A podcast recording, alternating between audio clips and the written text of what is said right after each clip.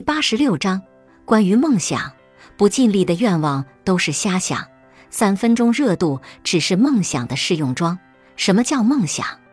就是你坚信远方的山顶上有一座美丽的宫殿，你想象自己将来要住进那座宫殿里。也许你一辈子都登不上那座山，但你的心里一定要有那座宫殿，它能引导你往高处去。使你怀有奋斗的方向和动力，让你在疲倦、沮丧、失望、想要选择平庸的时候，还能撑得住，还能看得开，还能吃得下去，还能笑得出来。梦想是需要修正的，因为年少无知时的梦想掺杂了很多的假象和想象，它就像橱窗里模特身上被打着光的那套衣服，合不合你的身，要穿到你身上才知道。梦想是需要时间的。如果你非要将十年才能完成的事情计划成一年完成，或者非要在秋天播种，在祈求冬天收获，那么你一定会非常疲惫，并且经常失望。梦想是需要拆分的，逐梦的过程中，你要把遥不可及的梦想拆分成一个个切实可行的小目标、阶段性的任务。比如，你想当顶级名厨。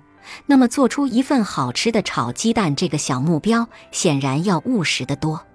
然后，你该研究搅拌鸡蛋的时候加多少水，炒的时候开多大火，以及要炒多长时间。如果你一直想着当名厨，却顿顿吃泡面，讲煽情的鬼话，那么一切好事都不会发生。梦想除了能给你提供强大的动力，它还有强大的批判作用。他批判有雄心壮志却懒得抽筋的行为方式，批判带着舒服却不正确的生活方式，批判根深蒂固却不顾变化的思维方式。他督促你朝着梦想的方向马不停蹄的努力，而不是纵容你打着梦想家的旗号招摇过市。怀揣一个美丽的梦想，就像是在内心藏一条巨龙，这既是一种酷刑，也是一种乐趣。说它是酷刑。因为人如果总是被梦想刺激，难免会对进步的速度不满意，对当下的自己很失望，对未来的自己过分担心。说它是乐趣，是因为它让你有穿过青春的迷雾和生活的沼泽的方向，让你有去承受生活不怀好意和人心变幻莫测的力量。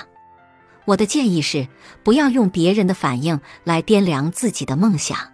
你该操心的是自己的能力为何一直停滞不前，也不要用出身来评判梦想。你不该用重量来衡量种子的能量。破茧成蝶的前提条件是，永远不要认为自己只是一条毛毛虫。所以，就算知道前路漫漫，也要争取活得绚烂；就算知道命运非常顽固，也要用梦想的泰坦尼克号去撞现实的冰川。一个善意的提醒，一定要趁着年轻勇敢的做梦。毕竟年纪大了，就容易睡不着。如果我是说，如果如果八岁的你坐着时光机来到你面前，问你：“嘿，那个长大的我，你把我的梦想丢到哪里去了？”你该怎么回答？是现实太饿，把它吃了，还是埋在花盆里沤肥了？又或者是，当你对着镜子发呆时，突然意识到，脸比梦先圆了。